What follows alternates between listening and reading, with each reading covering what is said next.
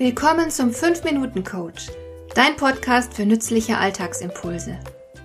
Ich heiße Marion Lemper-Püchlau. Als erfahrener Coach habe ich jede Menge psychologische Tipps für dich, mit denen du leichter durch den Alltag kommst, damit dein Leben ein bisschen einfacher wird.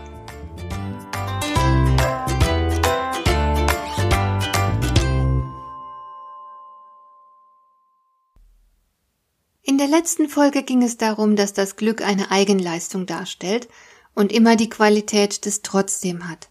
Heute möchte ich dir vier weitere essentielle Glücksregeln nennen.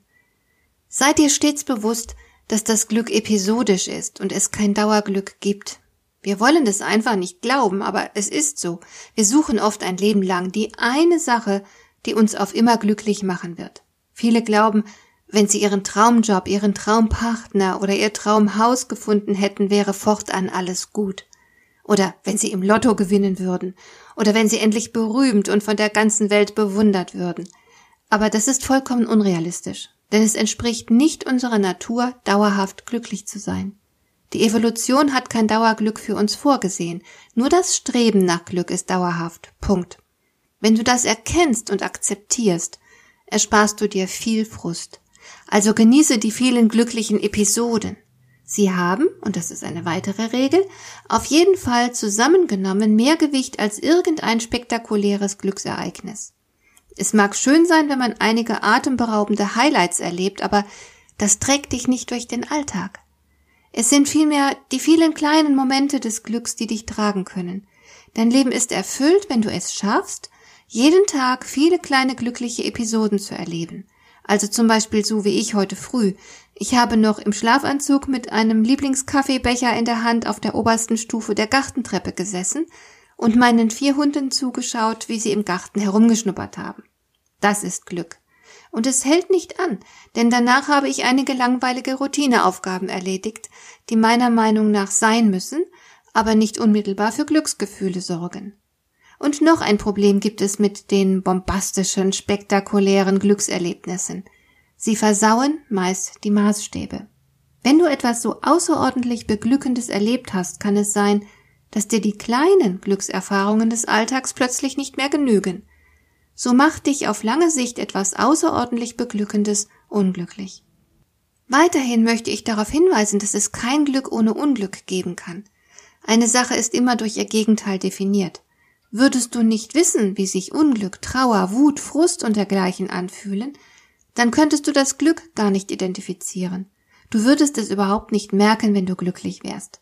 Denn dein Glück wäre ein Normalzustand. Erst durch die Kontrasterfahrung weißt du glückliche Momente wirklich zu schätzen. Vielleicht denkst du mal dran, wenn du demnächst wieder unzufrieden bist. Genau genommen haben wir durchaus Anlass, auch Negatives in unserem Leben bereitwillig hinzunehmen und zu akzeptieren. Und schließlich solltest du die fünfte Regel beachten, die ich dir hier mitgeben möchte, dass nämlich Glück und Unglück ansteckend sind. Daraus lassen sich klare Handlungsrichtlinien herleiten, nämlich umgib dich nicht mit negativen Menschen. Manchmal kann man ja den Kontakt mit Miesepeter nicht ganz vermeiden, also zum Beispiel, wenn der eigene Chef solch ein negativer Mensch ist. Du wirst ihm nicht ständig aus dem Weg gehen können. In solchen Fällen wappne ich mich innerlich immer und spiele auch gern mal ein kleines Spiel. Ich sage mir nämlich händereibend, na warte, dich krieg ich. Wollen doch mal sehen, ob ich dich heute nicht zum Lächeln bringe. Auf diese Weise amüsiere ich mich heimlich ein bisschen und gleichzeitig schafft dieses Spiel auch genug Distanz zu meinem negativen Gegenüber, um mich vor Ansteckung zu schützen. Wann immer du kannst, solltest du dich mit positiven Menschen umgeben, Menschen, die nicht blind durch die Welt laufen, die wohl wissen, wie viel Anlass es gibt, traurig, wütend oder verzweifelt zu sein, die es aber dennoch schaffen, das Leben zu bejahen und das Gute darin genießen können.